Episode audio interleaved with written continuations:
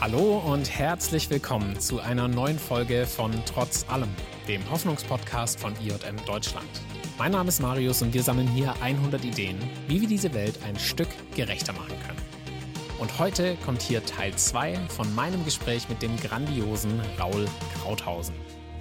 Ich habe mir in der Vorbereitung nochmal beide Teile des Interviews angehört und ich war wirklich selbst total überrascht und gleichzeitig begeistert davon, was wir in diesem zweiten Teil des Gesprächs eigentlich alles besprochen haben. Deshalb nenne ich euch hier einfach mal ein paar unserer Themen. Aktivismus, die Wheelmap, Resignation und Frust beim Ehrenamt, Brandschutz im Vergleich zur Barrierefreiheit, warum die oft zitierten Barrieren in den Köpfen nicht das eigentliche Problem sind, die Kraft der Begegnung, Raul als Stimme für Menschen mit Behinderung, Selbstbestimmung, das Einhorn Wunderland, unser Schulsystem in Deutschland, warum nicht behinderte Menschen am meisten von Verbesserungen in der Inklusion profitieren, wie man Google durch Innovation überzeugen kann, warum sich Aktivismus eben doch lohnt und natürlich vieles, vieles mehr. Ihr merkt also, wenn Teil 1 das Warm-up war, geht es jetzt richtig, richtig heiß zur Sache.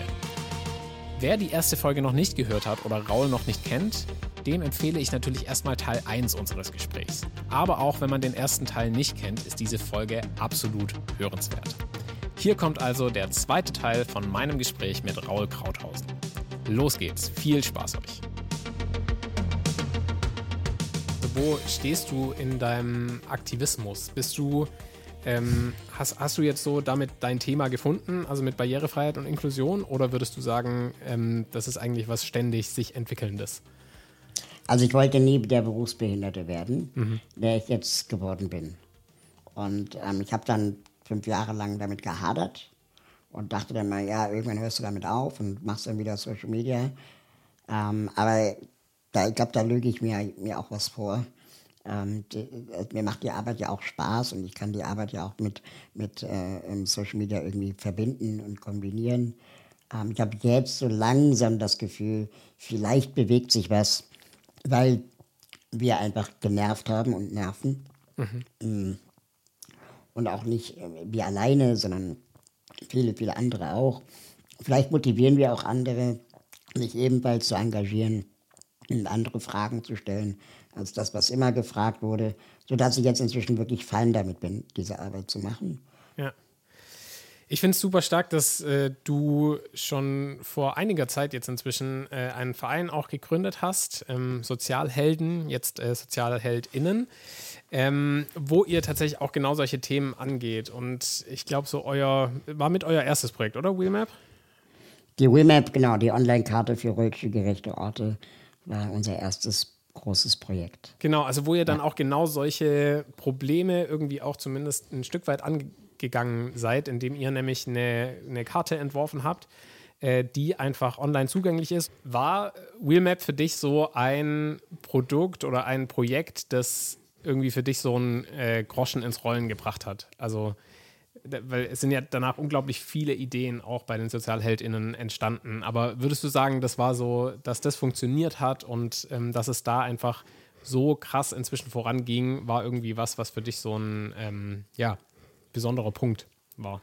Ich dachte einfach, ey krass, wir bauen hier gerade etwas, das ich so noch nirgends gesehen habe. Ja. Und ich war ganz gut im Googlen. Ähm, dann, es hilft zumindest mir, mein Problem zu lösen dass ich mir nicht merken kann, welcher Ort rollstuhlgerecht ist oder nicht. Voll. Also du kannst dir 10 merken, du kannst dir 30 merken, aber nicht Hunderte. Und ich bin so oft in anderen Städten, dass ich es erst recht nicht mehr merken kann. Ja. Und davon muss es doch ganz viele geben. Ja. Das war die These. Und dann hat mein Kollege Holger gesagt, der Produktmanager ist vom Beruf, der das auch gelernt hat und auch wirklich gut ist, der hat gesagt, ja, das stimmt, aber es muss so niedrigschwellig wie möglich sein. Mhm. Also wir wollen keinen Registrierungszwang, wir wollen nicht, dass die Leute sich verpflichtet fühlen, eine E-Mail-Adresse zu hinterlassen und so. Sondern wir zeigen denen einfach eine Karte mit Pins drauf. Mhm. Und die Pins sind alle grau. Und du kannst sie bunt machen. Das ist die Idee. Und du hast sofort ein Erfolgserlebnis. Und wir haben mit 100 Orten angefangen, die wir selber manuell eingetragen haben. Mhm. Und dann war das in sehr kurzer Zeit äh, in Berlin ein Erfolg. Und dann war das klar, das geht auch in anderen Städten. Und plötzlich hat sich Japan interessiert an dem Thema. Und dann haben wir uns gefragt, okay, wie kriegen wir die Seite auf Japanisch? Mhm. Der Erfolg von der Wemap könnte daran gelegen haben, dass wir zur richtigen Zeit auf Smartphones waren, mhm. die das iPhone 3GS waren, also schnell genug für Internet. Ja. Und parallel die Menschen schon Google Maps verstanden haben. Ja. Das heißt, unsere verstanden. Geschichte war Google Maps für Menschen im Rollstuhl. Mhm. Und dass wir zufällig die erste soziale App war, die man auf seinem Handy laden konnte, haben wir erst später gemerkt. Ja, und Krass, äh, ja. dass das irgendwie einfach nur Glück war. Ja. Die Wimap, die funktioniert ja mit einem super einfachen Ampelsystem, also einfach gelb, grün, rot. Ähm, du, der die jetzt regelmäßig ähm, nutzt, würdest du sagen, es wird extrem viel grüner weltweit? Also es gibt immer mehr barrierefreie Orte? Also spürst Nein. du spürst du so einen, einen Fortschritt? Nein, das spüre ich nicht. Und das ist genau das, worüber ich eigentlich äh, mit dir reden will, weil ich dachte sehr lange mit äh, diesem Leuchtturmprojekt, mit dem Vorzeigeprojekt, mit dem Zeigen von den Problemen, finden wir schon die Lösung. Mhm. Und die Leute werden dann, keine Ahnung, der Bäcker wird freiwillig entscheiden, ah ja, ich bin ja eigentlich gar nicht rollstuhlgerecht, jetzt kaufe ich mir auch eine Rampe und dann werde ich rollstuhlgerecht und bin auf der Wheelmap grün. So, das war naiv, ähm, hm. das zu glauben. Und ich bin zu der Erkenntnis gekommen seit ein paar Jahren, dass wir mit Freiwilligkeit hier nicht mehr weiterkommen. Okay. Also die Probleme sind weitestgehend bekannt. Und sie sind auch schon seit Jahrzehnten bekannt.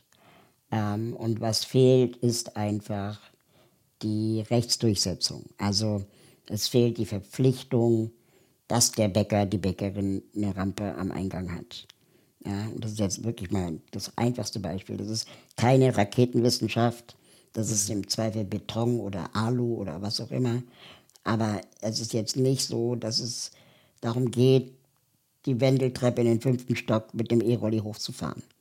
Ja, darum geht es nicht. Es geht darum, öffentliche Orte, und dazu zähle ich dann eben auch öffentliche Orte des Konsums, zum Beispiel, oder der Unterhaltung ähm, oder der, der Bildung, wobei Schulen ja in der Regel öffentliche Häuser sind, das heißt vom Staat finanziert werden und dann eh verpflichtet sein müssten. Mhm.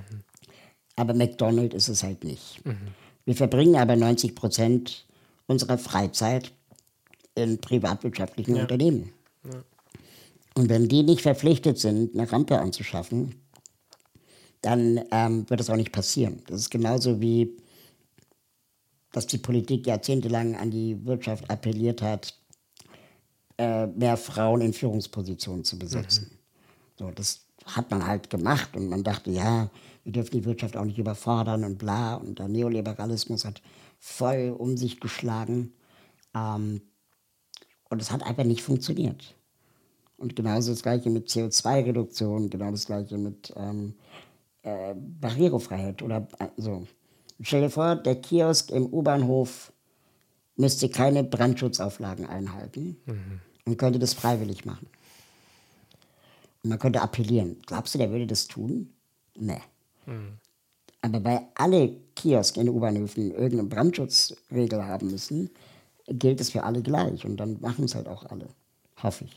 Voll der gute Vergleich, merke ich gerade. Also ich habe ich hab selbst an der Schule gearbeitet lange Zeit und äh, weiß, wie, wie unglaublich streng oft Brandschutzmaßnahmen sind, aber dass es keine Barrieremaßnahmen quasi sind, die man ein, gibt, die man einhalten muss äh, im privaten Sektor, ist äh, tatsächlich ja, heftig. Ja.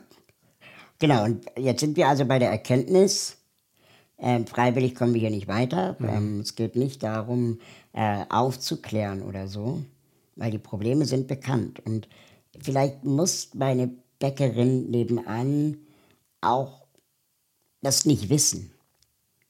Ja, also du kannst dich auch nicht mit allen möglichen Diskriminierungssachen äh, auseinandersetzen, die auf der Welt existieren. Aber wenn du nun mal eine Bäckerei aufmachst, ja, dann musst du ja auch einen Lebensmittelschein haben. Und dann muss dazu auch die Checkliste gehören, sind sie barrierefrei. Ja. Ähm, du musst es nicht wissen, aber du kannst vielleicht eine Telefonnummer kriegen, wo du jemanden fragst, wer es weiß. Aber dafür musst du verpflichtet werden. Und freiwillig ja. passiert es halt nicht. Und warum ich das wiederhole, ist, dass, wenn wir uns angucken, was die Maßnahmen sind, die gemacht werden in Deutschland, Also was sagt denn eigentlich unser Sozial- und Arbeitsminister? Was sagt denn eigentlich unser Wirtschaftsminister, der Bundeskanzler, die Kanzlerin? Was sagt denn die große Soziallotterie Aktion Mensch, wenn es um das Thema Inklusion und Teilhabe behinderter Menschen geht? Dann kommt fast immer die Antwort, wir müssen aufklären. Mhm. Und ich bin zu der Erkenntnis gekommen, Aufklärung ist nicht das Problem, sondern fehlende Rechtsdurchsetzung. Und da sind wir wieder bei Gary Horgan, ähm, dass, äh, dass einfach, wenn das nicht sanktioniert und bestraft wird, dass Menschen andere Menschen diskriminieren, ja. dann bleibt das so. Hast du schon Politikerinnen und Politiker damit konfrontiert? Oder weißt du, wie die reagieren in der Regel, wenn man sagt, hey, Aufklärung ist nicht das Problem, wir alle wissen eigentlich mehr oder weniger Bescheid? Die Durchsetzung. Ja, die sagen dann, ja, stimmt, Herr Krauthausen, aber wir müssen die Barrieren in den Köpfen senken.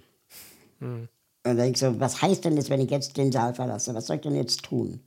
Und dann kommt Stille. Mhm. Und dann sagen die sowas, ja, wir müssen aufklären. Und dann drehst du dich im Kreis, kommst da nicht raus. Und ähm, mhm. ich, ich sage dann quasi, nee, Aufklärung, ich habe es ausprobiert, ist nicht das Problem, sondern fehlende Rechtsdurchsetzung. Und mhm. äh, wir sehen in anderen Ländern, Großbritannien, Österreich, USA, Schweden, äh, dass dann wirklich sich was bewegt. Was du als sehr innovativer und aktiver Kopf, was macht das mit dir? Also denkst du dann irgendwie doch, ach komm, ich muss wohl doch in die Politik oder wie gehst du damit um?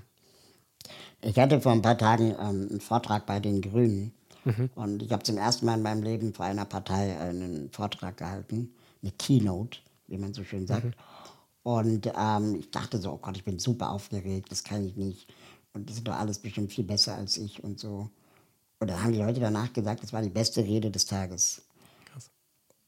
Und dann dachte ich so, ja, vielleicht sagt ihr das auch nur, weil ich eine Behinderung habe. Das weiß man auch manchmal nicht. Ne? Also ist es ernst gemeintes Feedback oder nicht.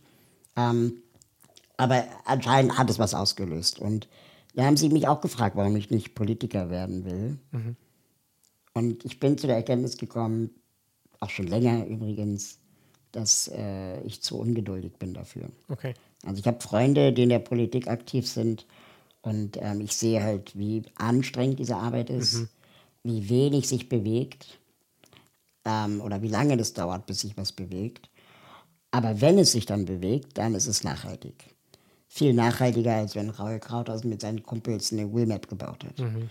Weil die Wheelmap kann morgen auch kaputt gehen und alle sein. Und keine Ahnung, Geld alle. Ähm, ja. Aber wenn du Gesetz machst, das bleibt erstmal sehr lange. Ich finde es voll spannend, weil es halt für mich auch total so eine Grundsatzfrage ne, ähm, ins, in, in meinen Kopf sofort kommt, so, weil ich ja auch viel mit Ehrenamtlichen zusammenarbeite, viel Petitionen reichen wir ein, ne, sind irgendwie politisch aktiv, äh, gehen auf die Straße und alles Mögliche.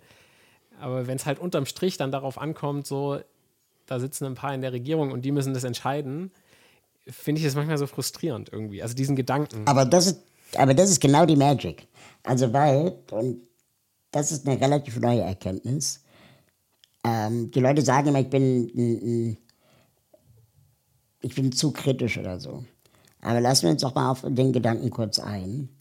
Ähm, das Sozialministerium oder die Aktion Mensch mhm. ähm, sind die größten GeldgeberInnen in Deutschland für das Thema Inklusion und Barrierefreiheit.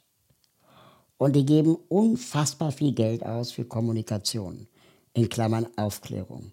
Die machen Weihnachtswerbespots, die kleben Plakate zum 3.12., dem Internationalen Tag der Mensch mit Behinderung ähm, oder zum Europäischen Tag der Mensch mit Behinderung. Die haben sehr viele Kommunikationsanlässe, die sie nutzen und da Geld draufwerfen und dann ähm, ist ein Plakat, eine Broschüre oder ein Werbespot entstanden. Mhm. Und dann frage ich mich immer als Kommunikationswissenschaftler, okay, was ist denn die Botschaft dieses Werbespots? Ja, und die Botschaft ist fast immer eine Binsenweisheit. Also behinderte Menschen haben auch ein Recht auf Bildung. Oder behinderte Menschen haben auch ein Recht auf Mobilität. Und dann denkst du so, zeig mir einen Otto da draußen, der das nicht so sieht. Mhm. So, es gibt einen Otto da draußen, der sagt, ja, aber vielleicht eine andere Mobilität oder eine andere Bildung. Aber so diese Grundsatzfrage, ob sie Bildung oder Mobilität brauchen oder nicht, ist nicht das Problem. Mhm. Und wenn wir Otto nehmen, jetzt mal als random Person auf der Straße, äh, die noch nie zuvor mit einem behinderten Menschen in Kontakt war, ist die Wahrscheinlichkeit, dass diese Person Bildungsministerin oder Verkehrsministerin ist, so gering, dass es auch gar keine Mühe braucht, sich an diese Menschen zu wenden, äh, ähm, äh, sie aufzuklären. Und was, wär, was könnte man mit 100 oder 200 Millionen machen? Und so viel kostet die Kommunikation, die gemacht wird. Was könnte man mit dem Geld alles für kleine Sachen machen? Ich glaube, am Ende des Tages war Aufklärung nie das Problem, mhm. sondern die fehlende Begegnung. Mhm. Ja. Und wenn, wenn Hubertus Hall eine Kollegin mit Behinderung hätte, also sagen wir Ministerkollegin sogar, ähm, und nicht nur unter ihm, sondern vielleicht neben ihm oder über ihm sogar, mhm. Dann würde sich was ändern. Und Wolfgang Schäuble musste noch nicht mal behindertenpolitisch aktiv sein. Aber trotzdem hat das dazu geführt, dass der Plenarsaal barrierefrei ist. Mhm. Mhm. So, und das ist ein Ort zumindest, wo man sagen kann, okay, Meister, das war wahrscheinlich deine Leistung. Mhm. So. Ja, da bin ich, glaube ich, auch voll bei dir. Also dieses Begegnung, was das auswirkt und was das macht, das finde ich unglaublich. Also, ja. Und wenn man das überträgt auf andere, das, also das ist dann einer meiner, meiner äh, Punchlines, die ich dann immer bringe, wenn ich Vorträge halte. Diese Idee der Aufklärung ist deswegen falsch, weil ein Nazi beim Lesen einer Broschüre es sich auch nicht nochmal anders überlegt, mhm. ja, sondern das Einzige, was den Nazi vielleicht zu einem Nicht-Nazi werden lässt, ist die Begegnung. Ja. Und diese Begegnung muss sicher sein. Ja. Also für den Nicht-Nazi. Ähm, sodass dann letztendlich ähm, man dann vielleicht durch die Interaktion merkt, ach, die Ausländer sind ja doch nicht alle doof. Ja.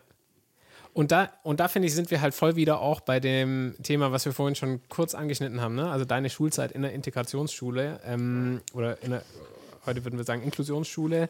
Äh, ich glaube, es ist so wichtig, was Kinder, Heranwachsende lernen können, wenn sie mit Menschen mit Behinderungen zusammenleben. Also ich glaube, dass niemand von denen, die wahrscheinlich aktuell da irgendwie in Charge sind, politisch, wahrscheinlich mit einer Person mit in einem Rollstuhl in der Klasse waren, weißt du? Rollstuhlfahrer in der Grundschule und im Gymnasium ist ja kein Problem. Ja, klar, da braucht man eine Rampe, besorgen wir die Gelder, machen wir. Mhm. Aber sobald dann jemand mit einer psychischen Erkrankung ja. vorbeikommt oder ein Syrer oder jemand, der ähm, eine geistige Behinderung hat oder blind oder gehörlos ist, da heißt es immer, oh, dafür bin ich nicht ausgebildet, ähm, äh, deswegen mache ich es nicht. Mhm. Und diese Idee mit der Ausbildung ist auch so ein Ding. Ja? Also ja, es gibt Menschen mit Behinderungen, die brauchen speziell geschultes Personal. Mhm. Wenn ich in die Schule gehe, möchte ich im Zweifel lernen.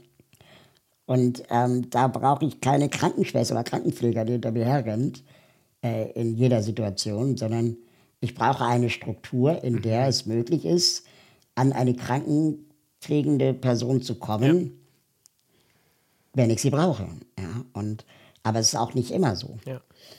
Und warum ich das so sage, ist, dass diese, dieser Schrei nach, dafür bin ich nicht ausgebildet oder dieser Schrei nach Fachkräften auch zu einer Art Othering führt. Also dass dann sagt, dafür bin ich nicht zuständig, das müssen andere machen. Und das ist dann am besten in der Förderschule oder in einem Behindertenwohnheim oder in einem Sonderfahrdienst oder in der Behindertenwerkstatt, weil da sind die ja dann ausgebildet und mhm. da sind mhm. die dann unter ihresgleichen und da kann dann ähm, letztendlich auch kein Mobbing passieren, was alles nicht stimmt. Mhm. FörderschullehrerInnen sind nicht zwangsläufig für alle Behinderungsformen ausgebildet. Gehörlose Kinder an gehörlosen Schulen lernen nicht Gebärdensprache. Das glauben immer alle, aber das ist nicht mhm. der Fall, ja. weil die LehrerInnen gar keine Gebärdensprache können. Ja. ja? Ähm, und äh, Mobbing gibt es überall. Ja. Das heißt, die einzige Antwort auf die Frage, dafür bin ich nicht ausgebildet, deswegen muss ich es nicht machen, ist, Eltern behinderter Kinder hatten vorher auch keine Ausbildung. Und sie haben es gemacht. Ja. Und du kannst das Pech haben, scheiß Eltern zu haben, genauso wie du das Pech haben kannst, scheiß Lehrer zu haben. Aber du kannst auch einfach Glück haben, dass deine Eltern es einigermaßen hinbekommen haben. Mhm. Oder Lehrerinnen das einigermaßen hinbekommen. Ja. Ich merke halt tatsächlich, in mir wirkt ein Aspekt noch nach. Und zwar, mh, diese Grundfrage, wie inwiefern, also du bist, du bist, wirst, glaube ich, in Deutschland wahrscheinlich als eines der großen ähm, oder als, als vielleicht die Stimme für Menschen mit Behinderungen wahrgenommen.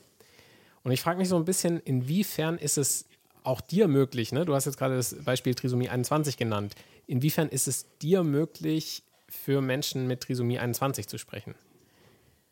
Gegenfrage, wer spricht dann bisher für diese Menschen? Sehr gute Gegenfrage, ja. ja und äh, ich nehme einfach mal an, dass jemand mit einer ähnlichen Diskriminierungserfahrung mhm. ähm, empathischer wäre als jemand, der das nie zuvor erlebt hat. Mhm. Ja, das stimmt. Und diese Strukturen gibt es aber zum Beispiel gar nicht.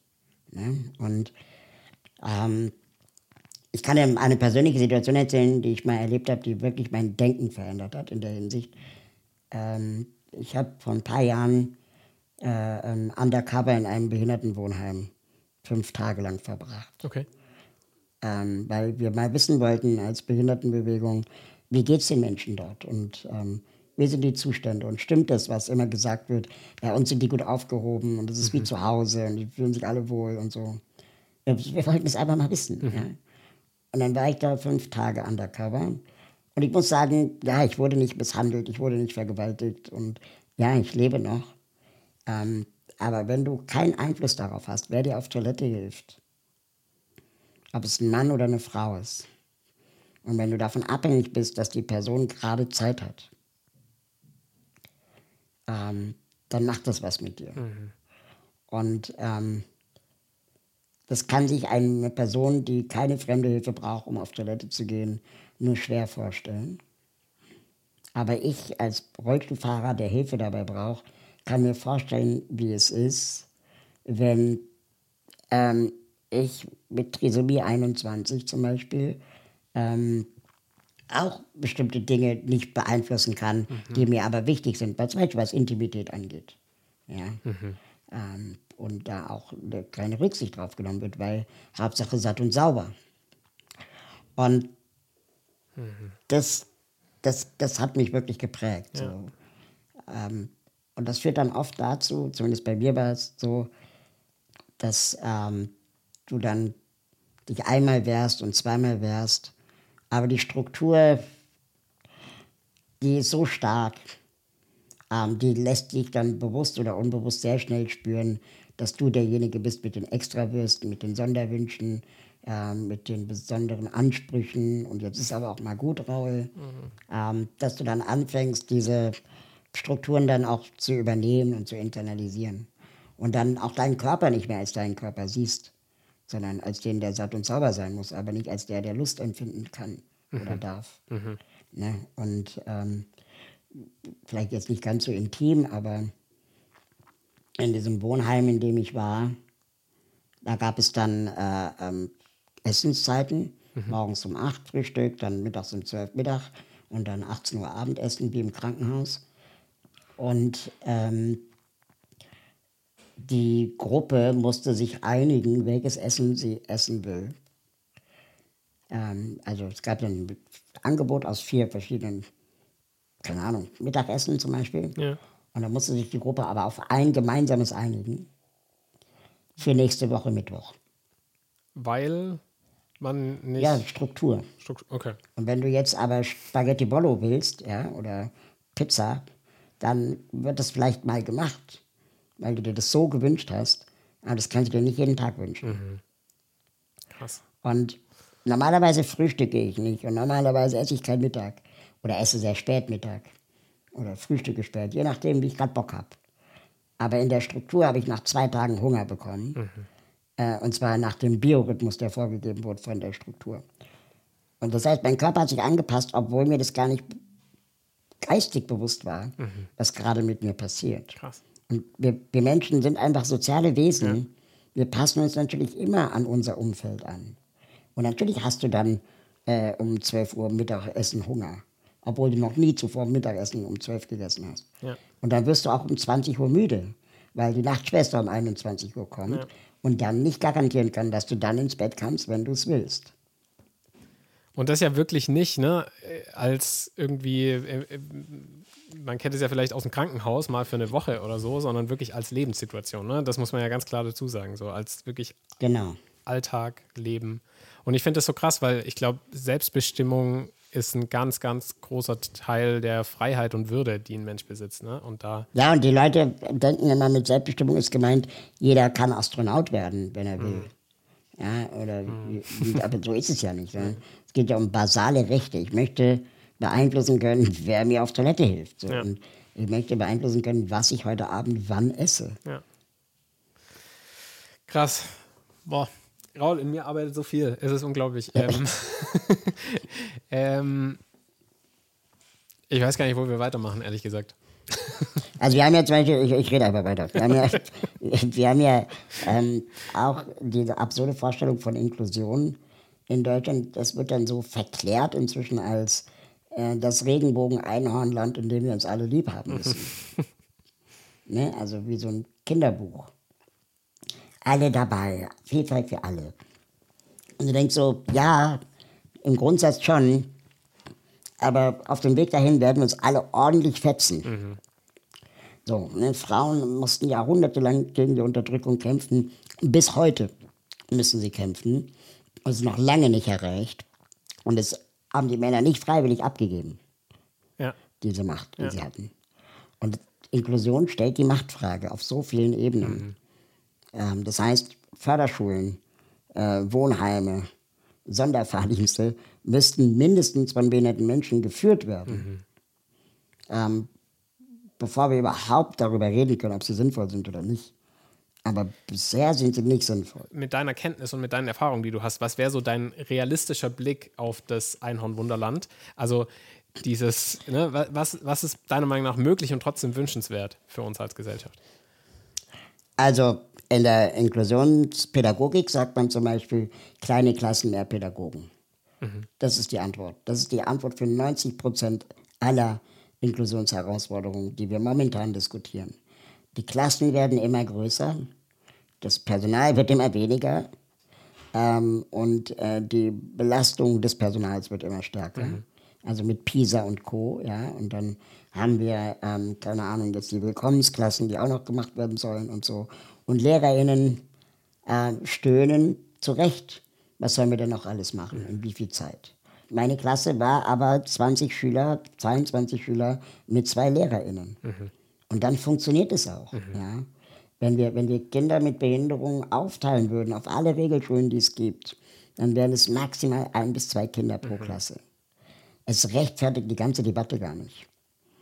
Und dann gibt es ja noch andere marginalisierte Gruppen, die dafür kämpfen, kleine Klassen, mehr Pädagogen. Zum Beispiel Menschen mit Migrationshintergrund. Zum Beispiel Menschen von Arbeiterfamilien. Ja, mhm. also das, das, Thema Bildungsgerechtigkeit ja betrifft ja nicht nur Menschen mit Behinderung. Und wenn wir uns mal zusammentäten und gemeinsam fordern würden, kleine Klassen, mehr Pädagogen, weißt du, wer am meisten davon profitieren würden?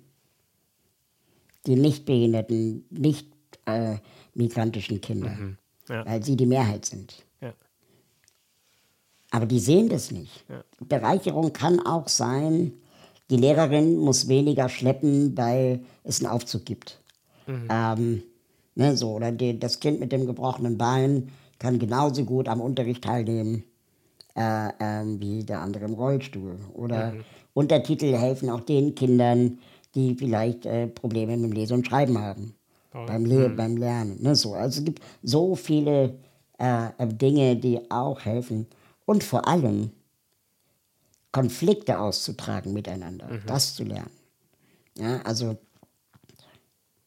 ich sage immer, die Menschen, die Inklusion am besten verstanden haben, sind meine Freunde oder meine Assistenten. Hm. Die sind dann diejenigen, die mir dann auch mal sagen, alter Raul, jetzt ist auch mal gut. Jetzt ja. halt mal die Klappe, du nervst. ja. Und die nicht immer alles inspirierend finden, toll und so. Ja, voll. Und ich glaube, das ist genau dieser, dieser irgendwie grundmenschliche Umgang so miteinander. Ich glaube, das ist das, was ich irgendwie auch meine mit, ähm, dass uns das also durchaus, finde ich, einen Erfahrungsschatz bringt. Also sozusagen, je mehr du dich in unterschiedliche äh, Umfelder, sag ich mal, reindenken und reinleben kannst und auch in, je mehr man sich in Gruppen einleben kann, desto mehr checkt man, glaube ich, auch, dass wir unterm Strich alle irgendwie individuell sind. Also ich glaube schon, dass uns sozusagen dieses, weißt du, wie ich das meine? Also so ein bisschen, ja. je, je mehr du es schaffst, Gruppen und Zugehörigkeiten aufzubrechen und sei es nur durch dieses, ah krass, das ist ja bei mir genauso, ah krass, ich bin ja auch manchmal äh, in irgendeiner Form behindert in meinem Alltag, mhm. äh, desto mehr kommst du auch auf dieses grundsätzliche, ey, jeder Mensch ist halt irgendwie, das klingt jetzt kitschig, aber jeder Mensch ist halt irgendwie einmalig und einzigartig in, seinen, in, in, seiner, in seinem Kontext, aus dem er kommt. Und ich glaube, das macht voll viel so Verständigung auch untereinander. Genau. Und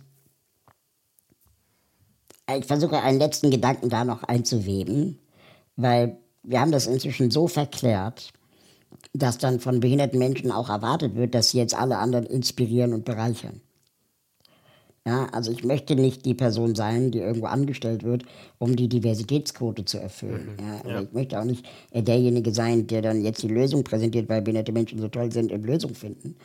Ich, ich habe auch das Recht, ein Arschloch zu sein. Ich habe mhm. auch das Recht, ein Sportmuffel zu sein. Ich muss nicht paralympische Superheldentaten vollbringen, sondern ich möchte genauso Sportmuffel sein dürfen, mhm. ohne dass andere Menschen zu mir sagen, mach doch mal Sport, das ist bestimmt gut für dich. Ja. ja? Und ähm, die Projekte, die gemacht werden zum Thema Inklusion, das ist der Gedanke, den ich jetzt da gerne noch reinweben würde, ähm, die haben auch oft in meinen Augen die falsche Zielgruppe. Also die Rollstuhldisco, da fühlt sich kein Nicht-Rollstuhlfahrer angesprochen. Mhm, mh, ja. ja. oder die Inklusionsparty. Da fühlt sich keiner angesprochen, der nicht mit dem Thema Inklusion zu tun hat. Ja. Und das heißt, wir tragen permanent mit solchen Kampagnen und Ideen und Projekten Eulen nach Athen. Aber die sind ja schon alle bekehrt.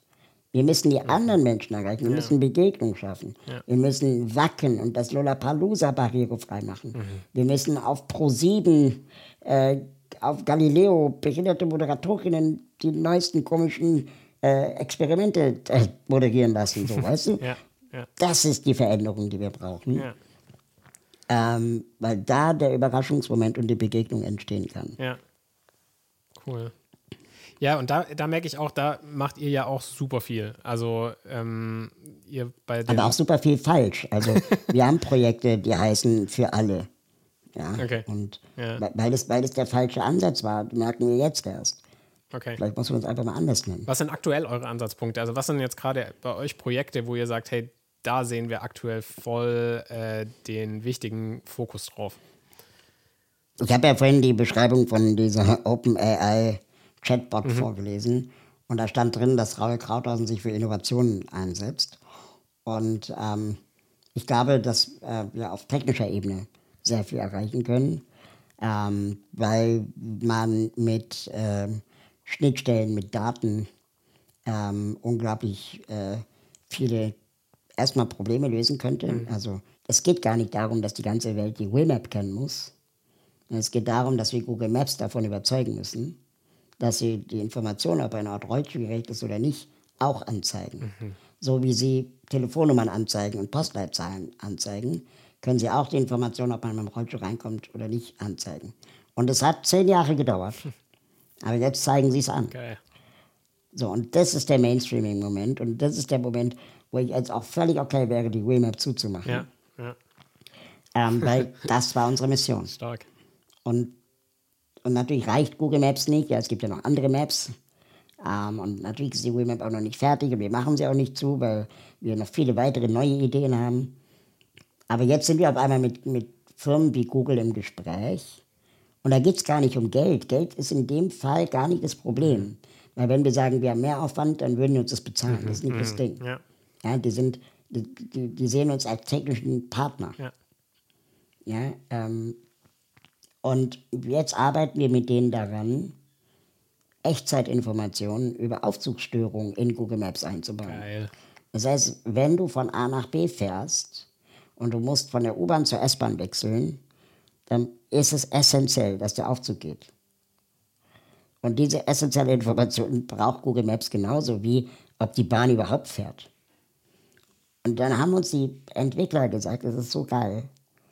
Letztendlich ist ein Aufzug auch ein Zug. So wie eine U-Bahn ja auch ein Zug ist.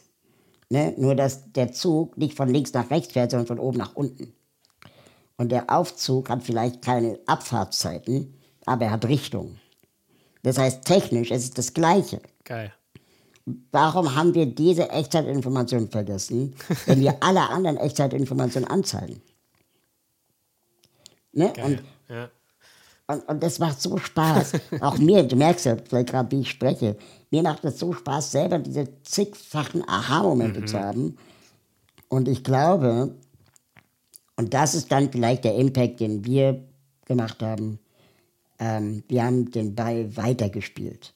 Wir haben ihn Mhm. nicht abprallen lassen an der ersten Ausrede, da gibt es keine Daten, sondern wir haben gesagt, okay, dann machen wir die Daten.